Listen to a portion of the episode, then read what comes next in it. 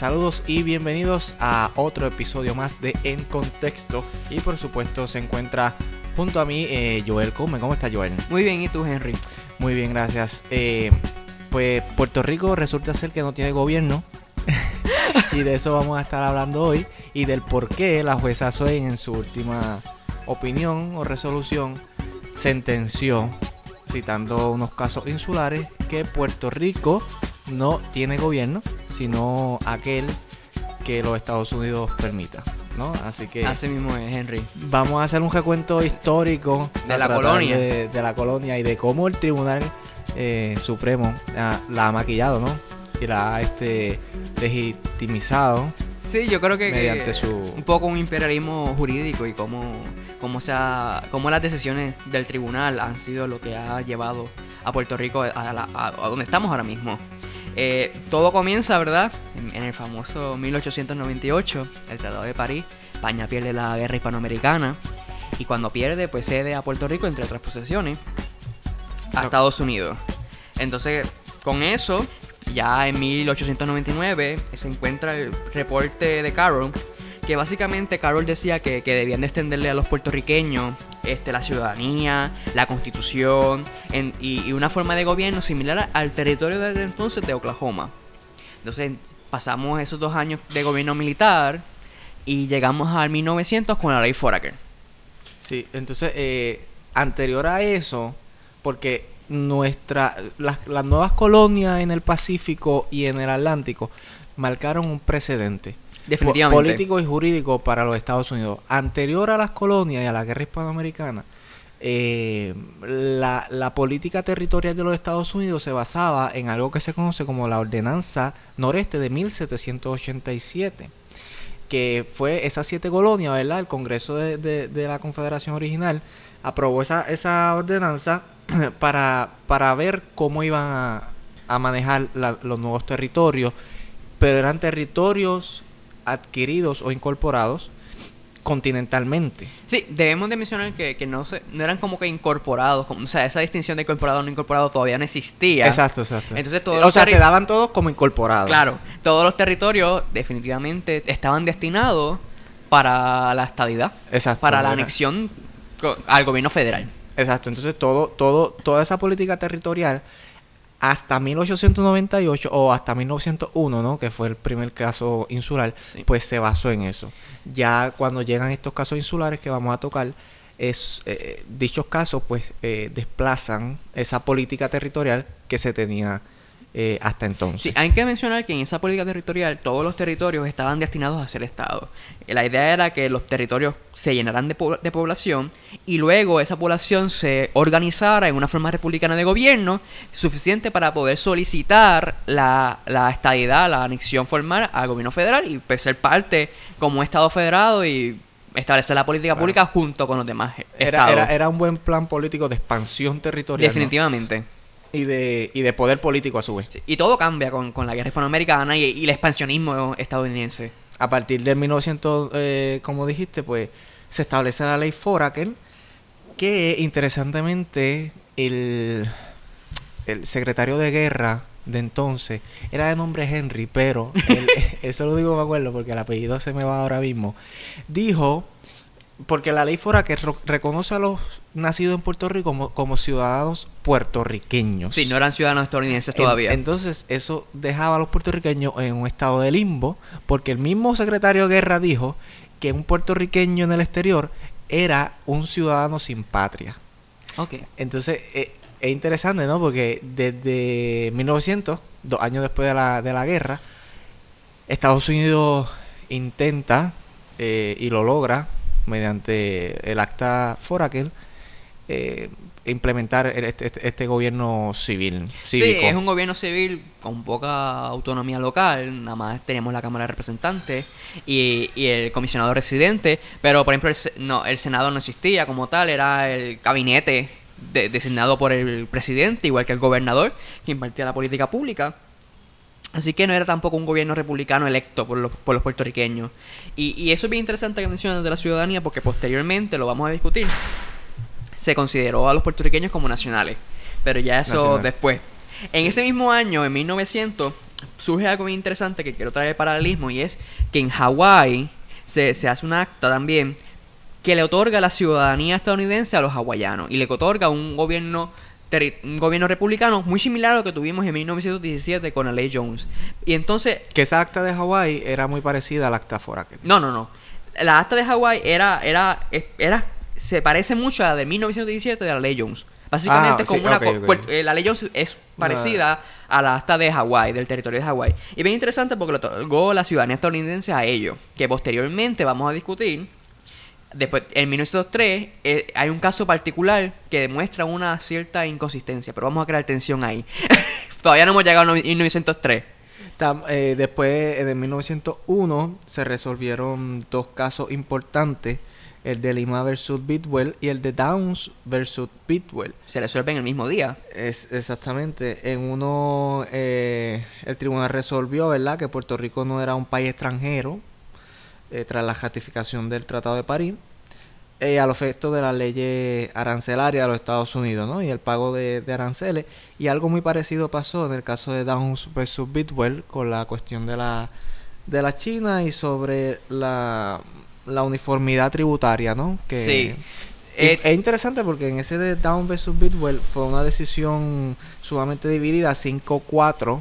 Sí. Y, y, pues no todo no, ¿verdad? No toda la mayoría de no, no la mayoría del, del tribunal opinó opinó lo mismo. Básicamente, este caso resuelve que la constitución no se aplica necesariamente a los territorios y que, en cambio, el Congreso tiene jurisdicción para crear leyes dentro de los territorios en ciertas circunstancias, lo que no estaría permitido por la constitución para los estados dentro de la Unión. O sea que la, la constitución no sigue a la bandera.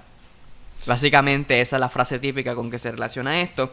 Y, Henry, hay una frase que me impactó mucho de este caso, que yo cuando estaba leyendo lo traduje, así que la traducción es mía, y dice así. El juez escribió, es obvio que en la anexión de posesiones distantes y lejanas surgirán graves cuestiones de las diferencias de raza, hábitos, leyes y costumbres de las personas y de las diferencias de suelo, clima y producción que pueden requerir acción por parte del Congreso que sería completamente innecesario en la anexión de un territorio contiguo habitado solo por personas de la misma raza o por cuerpos dispersos de indios nativos. O sea que aquí la cuestión racial es importante para los jueces de esta época, porque ellos dicen, ah, trayendo con la ordenanza del, del noroeste, que como en los, en los estados contiguos a los, a la- a los Sí, estados los vecinos de ellos. lo- son de la misma raza, en este caso anglosajona, blanca, es, es- no tiene, no- es diferente a Puerto entendía, Rico. entendían el mundo y nosotros no podíamos entender el mundo. Sí, a pesar de que tenemos una herencia española gigantesca de, de cultura, eh, españoles estuvieron primero que, que los estadounidenses, pero ahí vamos, los puertorriqueños eran incivilizados, Exacto, nos veían como una raza eh, inferior. inferior. Y por, y por eso no, no podíamos ser tratados iguales, como los territorios que estaban contiguos a los Estados Unidos. Y entonces aquí que sale la doctrina de los, del territorio incorporado y no incorporado. Que se conoce como la doctrina de, la incorporación territorial. Que, que interesantemente no fue creada mediante la opinión mayoritaria, sino mediante la opinión concurrente del juez Edward Douglas White, que esa opinión concurrente, tribunales eh, más adelante, paulatinamente, pues ratificaron ¿no? la doctrina de la, de la incorporación territorial. Que entre ellas, pues, dice, menciona los dos tipos de territorio. Sí, y como sabemos, ya mencionamos que un territorio incorporado está destinado a, a la estadidad. Pero ¿y los no incorporados, Henry, ¿qué pasó con ellos? Pues no, los no incorporados tienen las garantías constitucionales de los derechos fundamentales, pero eh, no gozan obviamente de las garantías, solamente de los derechos fundamentales Sí. y no de todas las garantías que reconoce la Constitución Federal La Constitución- para todos los estados. No aplica por completo y lo, lo- no está destinado a la estadidad.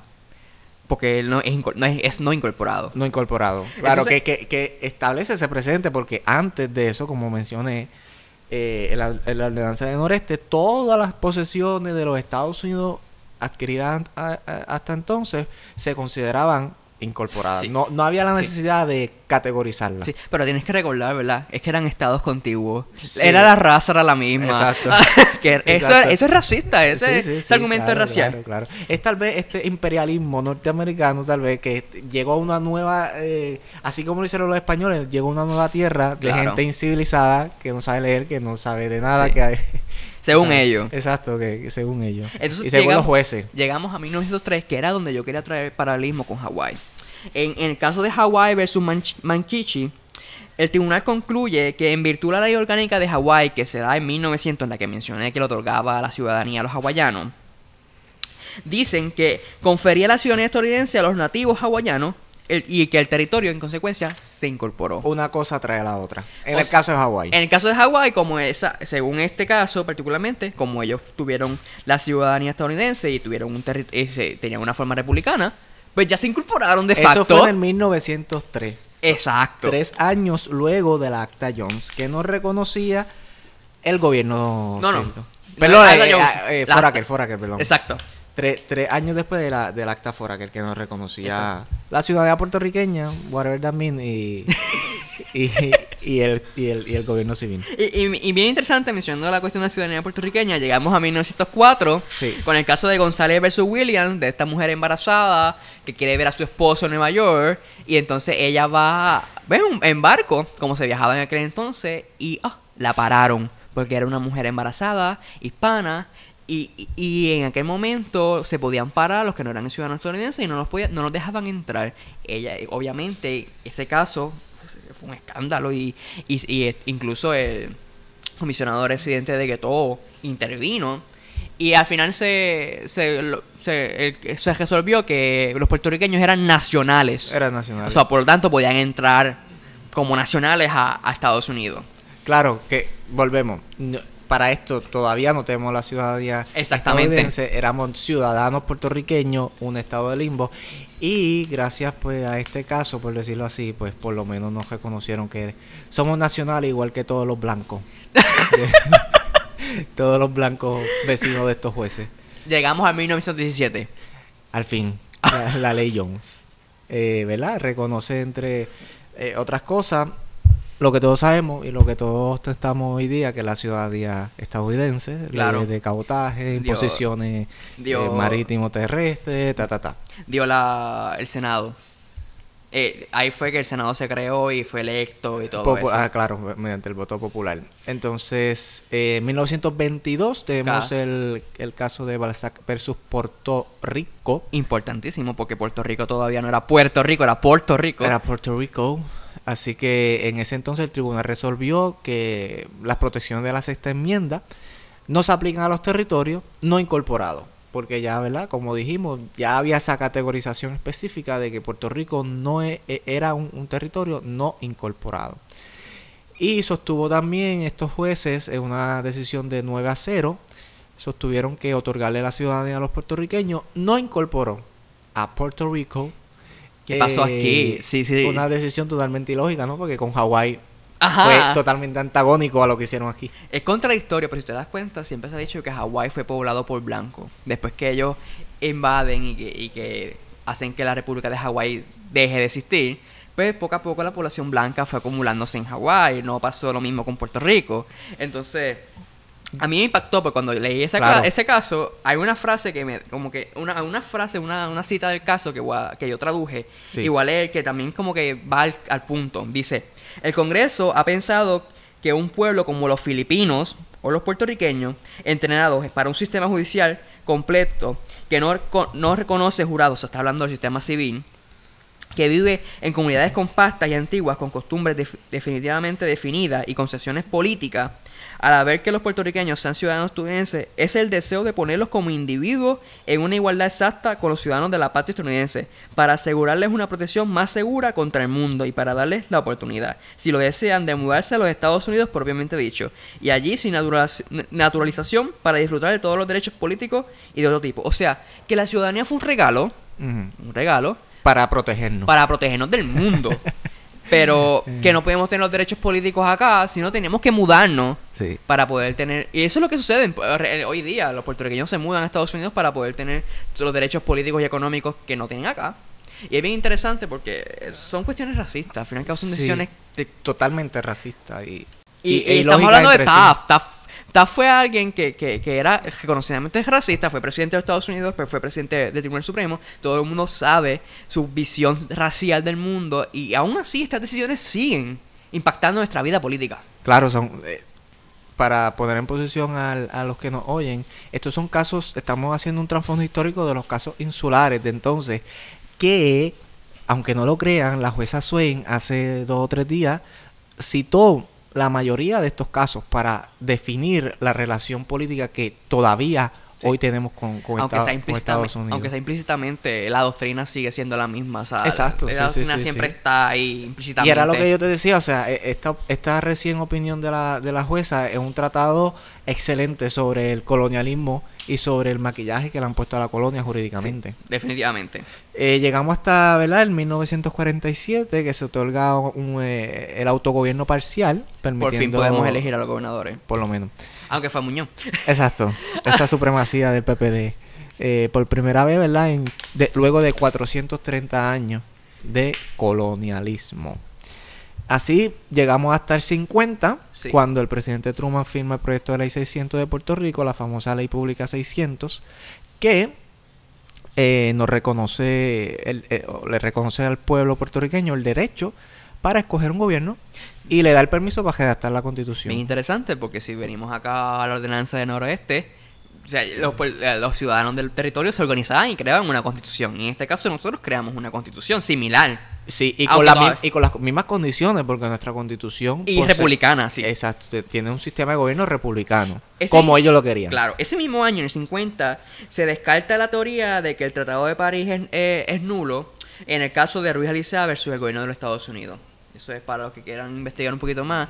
Eh, trata de, de que este argumento de los independentistas que dicen que el Tratado de París siempre fue nulo porque Puerto Rico, tú sabes que tuvo la, soberanía, entre otras cosas, este argumento al, al, al pero que en el 50 ya se había descartado. Luego de, de esta ley 600 se redacta la constitución, ya la historia la conocemos, a la asamblea constituyente, eh, se envía al congreso, los congresistas hacen una enmienda a nuestra constitución, No las miran, la, la- la revisan, la mandan para acá, la asamblea constituyente le hace su enmienda y finalmente el 25, el, el, en el 1951, los puertorriqueños votan abrumadoramente por la condición llamada Estado Libre Asociado. Sí, y en el, 50, o sea, esto- y en el 52 tenemos la, la constitución que fue ratificada. Exacto, y en el, el 25 de julio eh, del 52 finalmente se proclama la constitución. Bien interesante porque el 25 de julio es una fecha importante en nuestra historia, repetitiva. Ah, que ahora es está- análoga con muchas cosas. Estamos esperando el 25 de julio de este año a ver qué se decide porque la jueza Swain también va. a- Tiene una vista eh, ese día Así que vamos a ver, pero todavía no nos adelantemos. con la falta cuestión mucho. de, del choque entre la Junta y el gobierno y la legislatura sobre qué presupuesto Sí.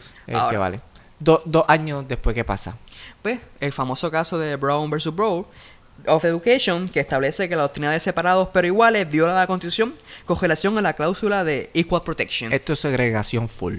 Exactamente, ellos, esa, ese caso fue el famoso caso que elimina la, la doctrina establecida por Ferguson, el caso de Ferguson que decía que podemos tener a los negros y a los blancos co- reconocerlos que son iguales, pero los separamos. Eso no tiene nada que malo que los separemos. Eso es inconstitucional. Entonces, hoy mismo, hablando, casualidad de la vida, el gobernador va y, en una conferencia de Estados Unidos y menciona esta misma doctrina que establece en Fer- que Ferguson es inconstitucional y que entonces este Puerto Rico es análogamente también está sufriendo de iguales pero separados porque nosotros no tenemos Sí. derecho a, a votar. Y lo que dice, las dos palabras que utiliza es eh, segregación política. definitivamente, en- en este político.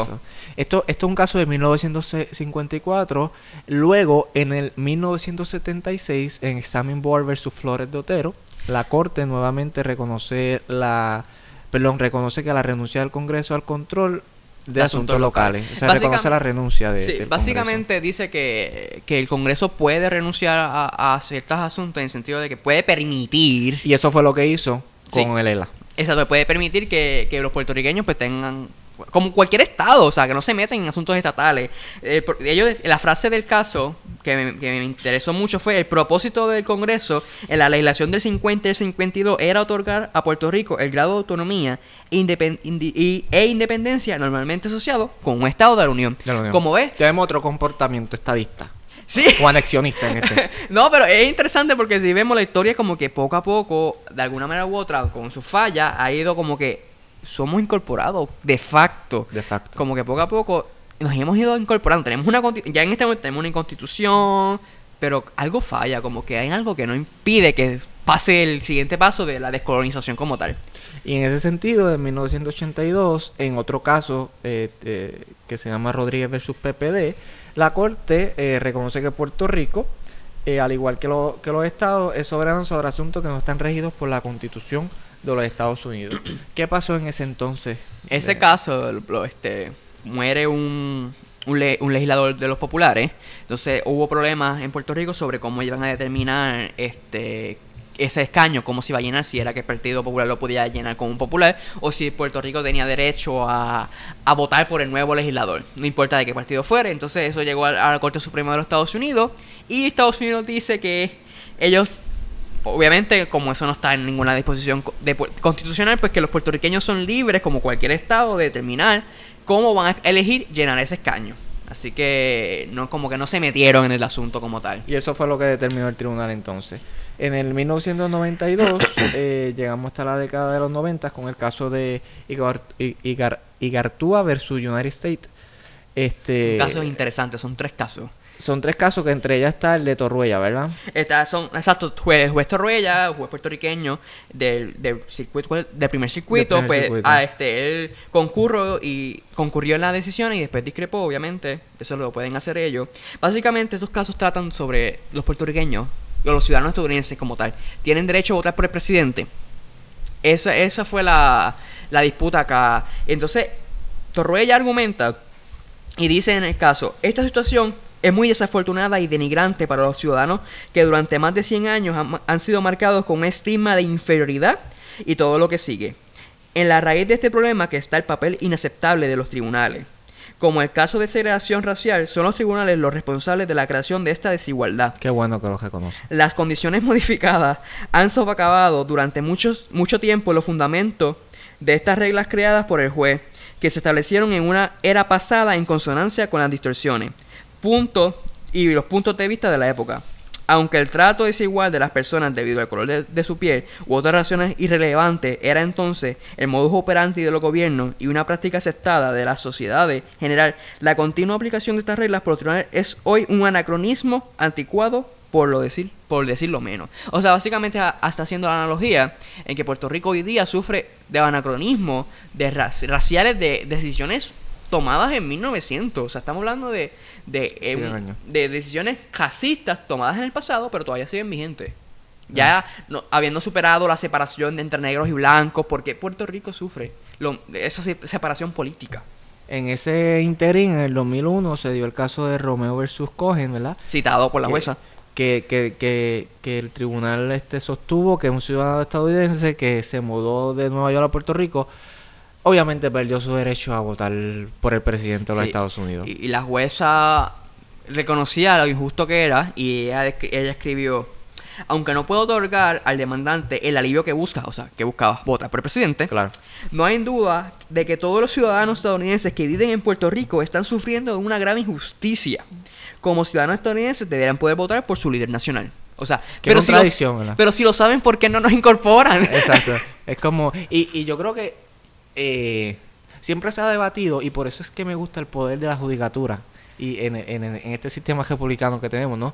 Porque siempre se ha debatido que el, poder, y no le quito mérito a ese argumento porque es totalmente válido históricamente, el poder último lo tiene el Congreso, pero también los tribunales hemos hecho todo este, este trasfondo para llegar a una conclusión. Los tribunales, eh, y especialmente el Tribunal Supremo de los Estados Unidos, tiene el poder para, para decidir sobre Puerto Rico también. Sí, habla de poder, de poder último sobre Puerto Rico. Lo tiene el Congreso. No, sobre, sobre la cosa que decías de incorporarnos. Ah. o sea, ¿por qué, ¿por qué? ¿Cuál es la distinción? ¿Por qué la distinción entre incorporado y no incorporado? Eso es una aclaración de la judicatura. Exacto. Igual los poderes plenarios. En ningún lado de la Constitución federal establece eso que conocemos como poderes plenarios. Eso fue creado por, lo, por, el, por SCOTUS, por el Tribunal Supremo de los Estados Unidos, mediante sus opiniones. O sea, todo lo que conocemos políticamente ha sido mm, no todo, pero la gran mayoría creado por, por estos casos insulares, Definitivamente. específicamente en, en la relación política Definitivamente. y económica que tenemos con los Estados Unidos. Dilo bien, Henry, la relación colonial que Colonial, tenemos. exacto, eh, la relación colonial y todo este maquillaje que, que Scotus ha hecho a través de, de la historia. Eh, pero por lo menos nos reivindicaron en el 2011 en un, en un informe de, presidente, del sí. presidente que dice que los casos insulares han sido vistos negativamente en la isla y no abordan el desarrollo de la relación entre Puerto Rico y los Estados Unidos. Definitivamente. No, es que todos sabemos que, que cuando tú dices permites la colonia a través de tus casos y no haces nada por, por eliminarlo, pues obviamente van a lacerar nuestra relación con los Estados Unidos. Y, y- y vimos que mucho de las opiniones eran ilógicas ahora. Pero tal vez en el contexto social que vivían esos jueces, Claro. volvemos a lo mismo. O sea, eh, la cuestión de la segregación racial, eh, las colonias, al No. fin y al cabo somos propiedad Lo- plena de Estados Unidos. los, que los jueces que resolvieron esta, estos casos insulares fueron los mismos jueces que resolvieron el de Ferguson, que permitieron la, la, eh, la doctrina de iguales pero separados. O sea, son los mismos la, jueces. la misma composición. Claro. Y finalmente llegamos hasta el famoso eh, caso de Pueblo versus Sánchez, que habla sobre la cláusula de, de- que prohíbe la doble exposición. Todo, todo comienza con eso. Y después, todo, todo comienza por eso, es verdad. Y la controversia en, en este caso, como recordarán, eh, era, ¿pueden Puerto Rico y los Estados Unidos acusar a una misma persona por los mismos delitos porque son soberanos distintos a la luz de la cláusula que prohíbe la doble exposición en la quinta enmienda de la Constitución Federal? Eh, eh, hay que explicar esto un, un momento. Ah, este, la, la quinta enmienda habla de que tú no puedes ser juzgado dos veces por la misma, por la misma entidad soberana. Por, por el mismo acto. Por el mismo acto. Entonces, pero obviamente sabemos que en la vida real, si eres, so- eres juzgado dos veces por el mismo delito, lo que pasa es que hay un- eh, está la cuestión de la soberanía. El Estado puede, puede acusarte por el mismo delito, igual que el gobierno federal. ¿Por qué pueden hacerlo? Porque son dos Soberanía duales. Exacto, son dos soberanías distintas. Eh, esto es, por ejemplo, supongamos que tú matas a un juez federal en Oklahoma. Oklahoma, el estado de Oklahoma te puede acusar, pero como también es juez federal, el, el gobierno federal te puede acusar. Y si, lo- si los dos te acusan, no puedes hacer nada. Claro. Pero entonces ha acabado donde Puerto Rico. En Puerto Rico se dice, lo, lo- hay unas leyes federales y estatales que son muy similares. Entonces viene este Sánchez Valle, una- era por alma, Sí. y él este... Él y otro más porque eran Sí. dos acusados. Él se declara culpable en, la- en el foro federal y dice que en el estatal no lo pueden juzgar porque ya se declaró que se declaró culpable en el federal. Entonces aquí va, ¿de dónde man? Si verdad realmente Puerto Rico tiene esa soberanía en cuestión de la cláusula territorial. Que el Tribunal Supremo de Puerto Rico y el Tribunal Supremo de Estados Unidos dicen que no. Porque Puerto Rico es como si fuera un municipio del Congreso. Es, Hace de- la analogía. Es la analogía, es como así- municipio, un condado. el municipio, el county, el poder emana del gobierno estatal. Pues así mismo, el gobierno de Puerto Rico, el poder emana del gobierno federal. Así que si Puerto Rico juzga, es como si estuviera juzgando al gobierno federal. O sea, si, ¿entiendes? No te puedes jugar dos veces por el mismo delito. Ahí aplica la quinta enmienda. Y eso es bien interesante porque entonces habla, Puerto Rico no tiene ni siquiera soberanía para Nada, juzgar. no, no, exacto. Esa, eso de soberanía dual que pueden este, ostentar los estados, eso en Puerto Rico no existe. Claro, claro. Entonces, eh, básicamente, en resumen que hay, dice, el Supremo Federal sostuvo que los estados de la Unión sí son soberanos y derivan su poder de acusar criminales en virtud De la enmienda 10. En la décima enmienda. Y no del Congreso de los Estados Unidos. Enfatizó que fueron los estados los que crearon al gobierno federal. De la misma manera y bajo el análisis histórico, el Supremo Federal también reconoció que las comunidades políticas de las tribus nati- nativoamericanas eran soberanas bajo la cláusula de doble exposición. Los nativoamericanos, como llegaron primero que los estadounidenses, ellos son soberanos. Y su soberanía se mantiene intacta. Pero la opinión mayoritaria hizo una, analogía entre los territorios cuyo poder para procesar y acusar delitos criminales emana del Congreso y los municipios cuyo poder deriva de del gobierno estatal. Lo vuelvo y repito, es de dónde viene el poder último, en nuestro caso, del gobierno federal. Del Congreso, claro. Y eh, hago un paréntesis, este caso lo llevó este la Sociedad para Asistencia Legal y... Brillante, fueron brillantes. claro, claro, porque fue un caso trayéndolo al contexto 2016 se resuelve De dos eh, años. eh, se resuelve este caso el primer galletazo a la colonia y a Lela el segundo ga- galletazo cuál fue promesa Eh, los congresistas en ese contexto verdad este crearon la ley promesa que todos conocemos. Para resolver nuestros problemas financieros. Sí, y fiscales, ¿verdad? Ve, eh, Que entre otras cosas, pues establece, como ya todos sabemos, una junta de supervisión o control fiscal, como la quieren llamar, y administración financiera, ¿verdad? Y se crea como, esta junta se crea como una entidad dentro del gobierno de Puerto Rico y no será considerada un departamento, agencia, establecimiento o instrumentalidad del gobierno federal. Interesante. Y así mismo lo dice la ley. Lo crean los federales, pero es de Puerto Rico. Exacto. Eh, eh, ellos, ellos lo escribieron. Es de Puerto Rico, aunque lo creamos nosotros. Poderes plenarios, mi amigo. Poderes plenarios. Entonces, eh, la Junta, de su- entre sus funciones, ¿verdad? Eh, se encuentra que evaluará el plan fiscal propuesto por el gobierno de, por el gobierno territorial. Porque así, así lo dice la ley, por el gobierno territorial y determinará si satisface todos los requisitos impuestos por la ley y podrá hacer recomendaciones y solicitar eh, correcciones. Y eh, como dijiste, si bien es cierto que si bien se crea como entidad dentro del gobierno de Puerto Rico, no está sujeto a la supervisión o control por parte del gobernador y mucho menos de la legislatura Sí. de Puerto Rico. Básicamente la Junta le responde a Estados Unidos, aunque es de Puerto Rico. Recuerde, es de Puerto Rico, pero no responde al gobernador ni a la legislatura de Puerto Rico. Responde al presidente de los Estados Unidos y al Congreso. Así que, ah, de, no sé, realmente la Junta es de aquí o de allá. Y precisamente esa, ese, ese, ese debate, esa controversia, se trajo hace varias semanas con la demanda que hincó Aurelius. Sí, la, la moción de Aurelio y de la Lutier. la- perdón, la moción de Aurelio y de Utiel. eh, esta moción buscaba desestimar la petición de título 3, que actualmente está en la Corte de Quiebra, presidida por la jueza Swain, ¿verdad? Y esta moción, su argumento principal era que la Junta no cumple con la cláusula de nombramiento de la Constitución Federal, que exige que los oficiales de los Estados Unidos tengan que ser confirmados por el Senado. El procedimiento básico. Artículo 2, sección 2, cláusula 2. todo, esa, todo el que estudia política sabe, el presidente nomina y el Senado confirma. Para Sí, los oficiales de Estados sí, Unidos. y análogamente en Puerto Rico es igual. Exacto, exacto. El gobernador nomina y el Senado confirma. Pero, ¿qué sucede aquí?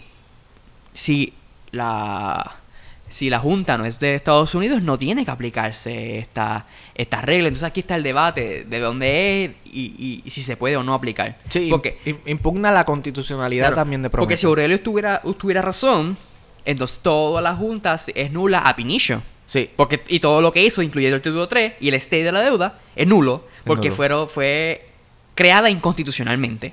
que, que promesa eh, en, su, en su lenguaje provee que un miembro será nombrado por la entera discreción del presidente. Exacto. Seis miembros serán elegidos por el presidente de la lista de una lista específica provistas por los líderes, congresio- líderes congresionales. Entonces, ¿qué pasa? Que en la eventualidad que no pasó, pero no sabemos si en el futuro, Sí, cierto. que, por- que eh, el presidente eligiera candidatos que no estuvieran en la lista, entonces eso te- eso- esos candidatos tendrían que contar con la confirmación del Senado. Ahí sí se aplicaría. Ahí se, se aplicaría la, la cláusula 2, ¿verdad? Pero eh, Swain dice que, que todo esto el, el Congreso lo hizo, lo, lo hizo invocando su poder plenario en la cláusula territorial en el artículo 4 y que finalmente ella dice que la Junta no es una entidad federal y que los oficiales y que los miembros de la Junta no son oficiales de los Estados Sí, Unidos. Por tanto, no tienen que ser nombrados por esta cláusula y en consecuencia no es inconstitucional. Eh, entonces, hace también todo, eh, la jueza Swain hace un recuento histórico eh, Y una frase y una, una, una oración todos los, increíble. de todos los casos insulares, ¿verdad? Que en el 1890 el Tribunal Supremo estableció que este poder del Congreso, eh, o sea, el artículo 4, es general y plenario. Así lo reconoció en el, antes de que nosotros conociéramos Estados. Unidos. Y eh, un gobierno territorial como el de Puerto Rico es enteramente una creación del Congreso. En la página 14 ya lo dice. Que, que, que interesante porque eh, por otro lado se le reconoce a la, so- la soberanía a las tribus nativas este, Claro, norteamericanas. porque estuvieron primero. y, la, y la misma se mantiene intacta. Sí, y luego de esa oración que tú dijiste de un gobierno territorial es enteramente la creación del Congreso, ella escribe que la relación del gobierno federal con el gobierno general es muy similar a lo de los condados que tienen con los respectivos estados. y el Congreso puede legislar sobre ellos como los hace un Estado para sus organizaciones municipales. Igual Igual y habichuela, el Congreso puede hacer lo que da la gana. Y análogamente acá, o sea, los municipios son criaturas de la legislatura. Definitivamente. Y nosotros somos criaturas del Congreso. Ah, ¿Sí? Sí, porque somos criaturas del Congreso. De- o sea, nuestro gobierno es criatura del Congreso y nuestras estructuras políticas son criaturas del Congreso. Eh, em, también establece y cita el caso de Benner versus Potter en el 1850, mucho, mucho antes de la guerra hispanoamericana, establece que la, este caso establece que la división constitucional entre la soberanía de los estados y los asuntos cedidos al Congreso, la quinta enmienda, no es aplicable a los territorios. Es entonces todo eh, territorio se, como dijimos ahorita, se daba por incorporado. Sin embargo, esos territorios, por ser territorios, no, no son no son protegidos por la décima enmienda. Y extiende ese caso de 1850 al caso de Puerto Rico. Y dice lo mismo, dice que nosotros no estamos protegidos por la décima enmienda y que no tenemos tal cosa como una soberanía. La verdad. Exacto. Eh, analogía, eh, y hace una analogía entre la relación de un Estado con su municipio, que es lo que estabas diciendo, a la relación del Congreso con los territorios específicamente. Y es bien interesante porque ella dice que el Congreso ocupa un doble papel con respecto a los territorios de los Estados Unidos. Un rol dual. Como el Congreso Nacional de los Estados Unidos y como la legislatura local Wow. del territorio. O sea, Eso ellos me- están- son nuestros legisladores no electos. Porque pueden legislar sobre nosotros, pueden derogar nuestras leyes, pueden hacer un montón de cosas. Y de ahí ella cita un caso de Cincinnati Soap Company de 1937. Y ella utiliza la, la famosa frase que ha salido en los medios de, de comunicación en la prensa, eh, que ese caso dice que un territorio no tiene otro gobierno que no sea el gobierno de los Estados Unidos. Y es, wow, es como chocante, ¿no? Como que Puerto Rico no tiene gobierno. No, No. no tiene un gobierno, o sea, no tiene gobierno, vamos. Eh, entonces uno se siente frustrado porque nosotros que somos eh, eh, egresados de ciencias políticas hemos estado estudiando estructuras de poder eh, puertorriqueños que son Criatura de la- de la- del Congreso. exacto, pero son ella dice que no tenemos gobierno, o sea, finalmente Pues, Henry, son ficciones jurídicas. sí, O sea, hemos jugado un juego de roles y, y Estados Unidos ha permitido lo que ha permitido. Nos ha permitido tener nuestro gobierno, manejarnos hasta cierta forma, como has visto en el pasado, incluso ha dicho que el Congreso no se, eh, que el gobierno federal no se mete en asuntos enteramente locales, estata- y le da una cierta autonomía local, estatal, pero pues eh, todo siempre ha sido permitido por el por el Congreso, porque al fin y al cabo ellos son los que tienen la última palabra. En el 1973, el Tribunal Supremo nuevamente en Palmore vs. United States dice algo maquiavélico. Dice que debido a su rol con los territorios, el Congreso puede actuar de una manera que pueda exceder sus poderes en el contexto de la legislación nacional que le fue delegada. Claro, porque a él no le aplican los poderes delegados de, en- como en, el caso de los estados, o sea, el Congreso no puede abusar de un estado, no puede hacer, no puede hacer eh, leyes que afecten a un estado, porque está la igualdad de protección ante las leyes, pero como Puerto Rico no es un estado y los territorios no son un estado, pues entonces ellos pueden hacer más y más, más cosas, o sea, pueden hacer lo que da la gana, básicamente. Y ella dice que no se nos puede olvidar que esa delegación de autogobernanza local y de esas estructuras de, de poder y de gobierno en Puerto Rico pueden ser modificadas por el Congreso. Así que a nuestros políticos puertorriqueños que no se les olvide ese pequeño detalle, que, que todavía lamentablemente somos, eh, tomando, tomando la palabra gobernador, somos segregados políticamente Sí. Y estamos subordinados totalmente. Siempre y cuando no se violen nuestros derechos fundamentales. ¿Qué es la- eso? La- la- Los tribunales son lo que lo dicen. La principal distinción entre el territorio incorporado y no incorporado es esa, ¿no? Que no nos aplica toda la constitución, sino aquellos derechos fundamentales. Eso es lo que el Congreso no puede tocar, que no nos pueden violar nuestros derechos. O sea, no pueden venir con el ejército y, y matarnos eh, de forma genocida. Pero hay otros derechos, como los políticos, que no los reconocen, no son fundamentales al parecer. Y también la jueza Swain en esta, en esta opinión nos dice que cualquier poder de autogobernanza, o sea, para terminar de matar cualquier argumento de autonomía o soberanía o whatever, eh, cualquier poder de autogobernanza ejercido por el gobierno territorial es ejercido por virtud de la delegación congresional y no por una soberanía inherente local. Así termina su opinión la, la jueza Swain, que recientemente desestimó una demanda de un grupo de, de bonistas de bonos generales del país a la que se unió Lautier Sí. para tratar de impugnar la constitucionalidad de la Junta y de la ley promesa. Eh, sin embargo, eh, ese mismo día, eh, una jueza llamada Susan Butler, eh, en una opinión, el Tribunal de Reclamaciones en Washington dijo que ah, no, no he leído, no he tenido la oportunidad Ni de leer la opinión porque no, no está en circulación, no sé cómo se podrá conseguir, pero dijo que la Junta es una entidad federal y que no, no eximió de toda culpa a los Estados Unidos y tampoco eh, desestimó de- desestimó la, la moción de Aurelio. Esto, si no va a le dio llegar, paso. esto va a llegar al Tribunal Supremo de los Estados Unidos y de alguna manera u otra va a tener, ellos van a tener que decidir sobre nosotros y, y decidir qué va a pasar. Y yo creo que van a decidir lo mismo. Van a decidir que el, el Congreso actuó en sus poderes plenarios en el- bajo el artículo, invocando la- el artículo 4 de lo que se conoce como la cláusula territorial. Y volvemos a añadir una li- un caso a, a esta lista de, de, de Pero casos nuevos. Sería triste, ¿verdad? Por, por decir, porque en pleno siglo XXI, en pleno 2018, ya vamos a ver si es que pasara ese caso, cuándo se resolvería, más, más tiempo Sí, todavía. Yo creo que tuvimos un preámbulo con Sánchez Valle, ya el tribunal, e- esta composición Sí. del tribunal, aunque Trump recientemente nombró otro juez, eh, pero es la misma composición prácticamente. Ahora es más republicano. Ahora es más republicano. O sea, más conservador en su argumentación.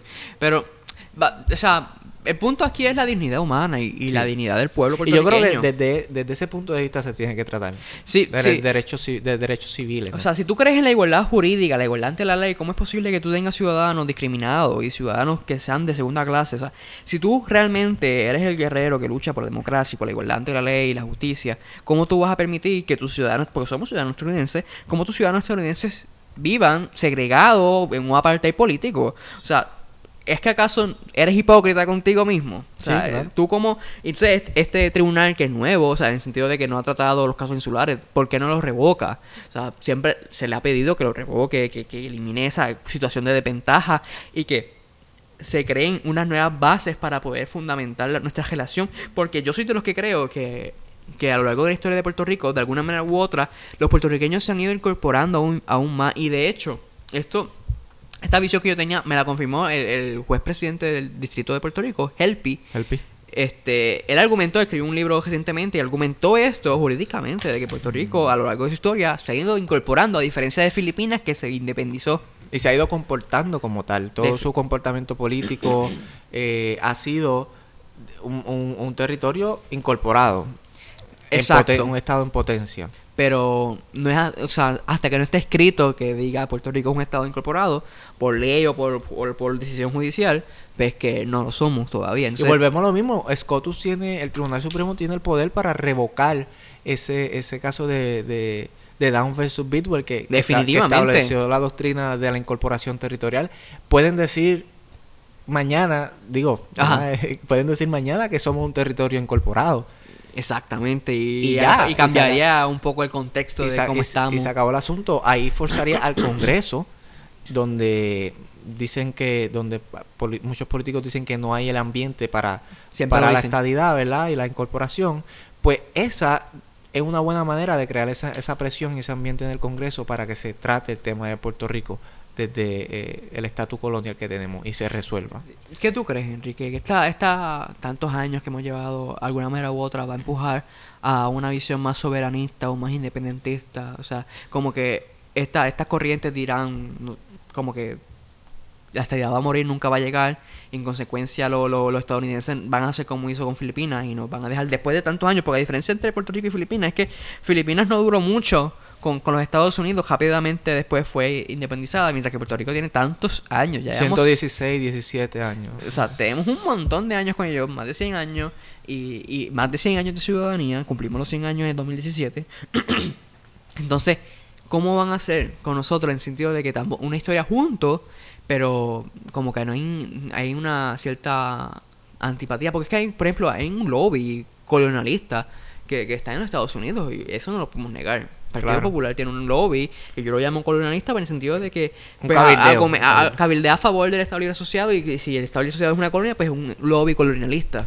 Yo quiero tener y depositar mi fe en el Tribunal Supremo. Yo creo que estos dos casos y la moción de Aurelio y la constitucionalidad de la, de la ley promesa y la Junta va a llegar a- hasta el Tribunal Supremo.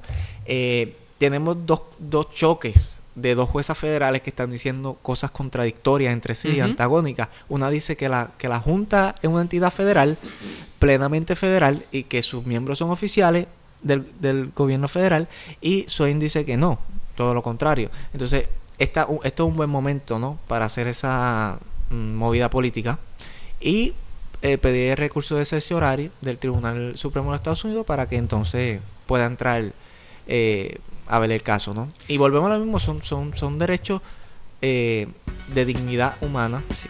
son derechos civiles, de, de equidad. Sí.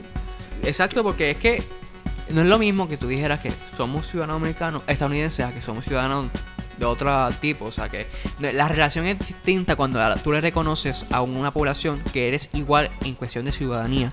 Porque la ciudadanía es lo que nos vincula, es el vínculo jurídico con el Estado.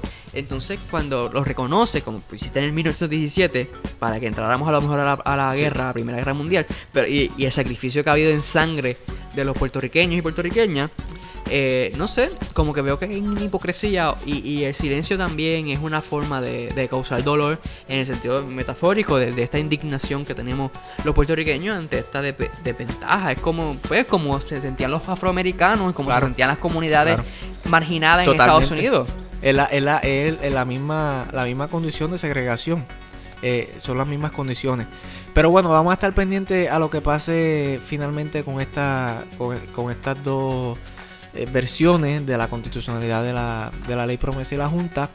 Eh, esperemos que el Tribunal Supremo eh, certifique el cerciorario y pueda entrar al caso, ¿no? Eh, así que vamos a estar pendientes de eso. Claro, fue un gusto, Henry. No, y el gusto fue, fue mío. A ustedes amigos, los esperamos en un próximo episodio de En Contexto.